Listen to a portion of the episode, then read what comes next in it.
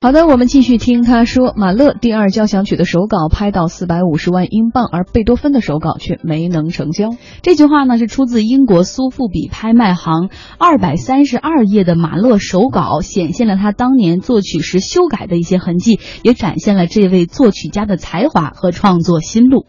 古斯塔夫·马勒，一八六零年出生。他生于波西米亚的卡里什特，毕业于维也纳音乐学院，是杰出的奥地利作曲家及指挥家。马勒在古典音乐历史上处于什么位置？乐评人柯辉这样评论：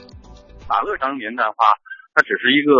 通过指挥的名声来比较有名的一个人。他当时在维也纳国家歌剧院，他是等于是那儿的指挥。但他自己本身是出生在那波西米亚的一个小村庄中的一个犹太家族，他通过自己努力，后来一步步的走到指挥这个位置，一直到汉堡歌剧院，他在那儿做那个指挥。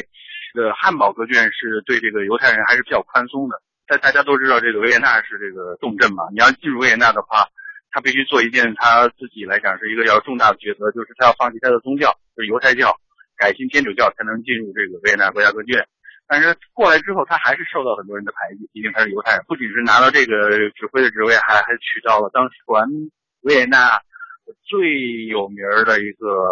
美女艺术家，叫阿尔玛。属于事业和这种爱情双丰收的时候，但是他自己的做的对这种抉择，就是这种放弃宗教的抉择，也使他悲戚的一种心理上的一种压压抑。所以他这个时候他就老想写一些作品。他的这些作品写出来之后，并没有。在当时受到重视，人家觉得你是个指挥家，只不过是在平时的时候写点东西来玩儿是这样子。但是他自己也是有一句话留着，他就说：“马勒，我的作品的时代还没有到来，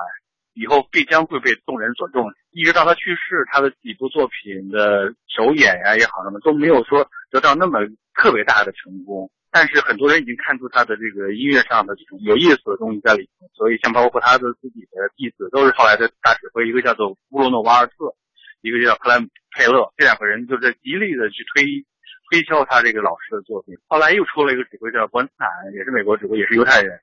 呃，又在开始大力推销他这些作品，一直到八十年代、九十年代，在他的作品突然间就被认识了。他作品当中就有很多他这种叛变这个自己的宗教的这种彷徨啊、恐惧啊，还有对这种很生和死的那种犹豫和那种想不清楚啊，就是就跟现代人的这种心态病非常接近。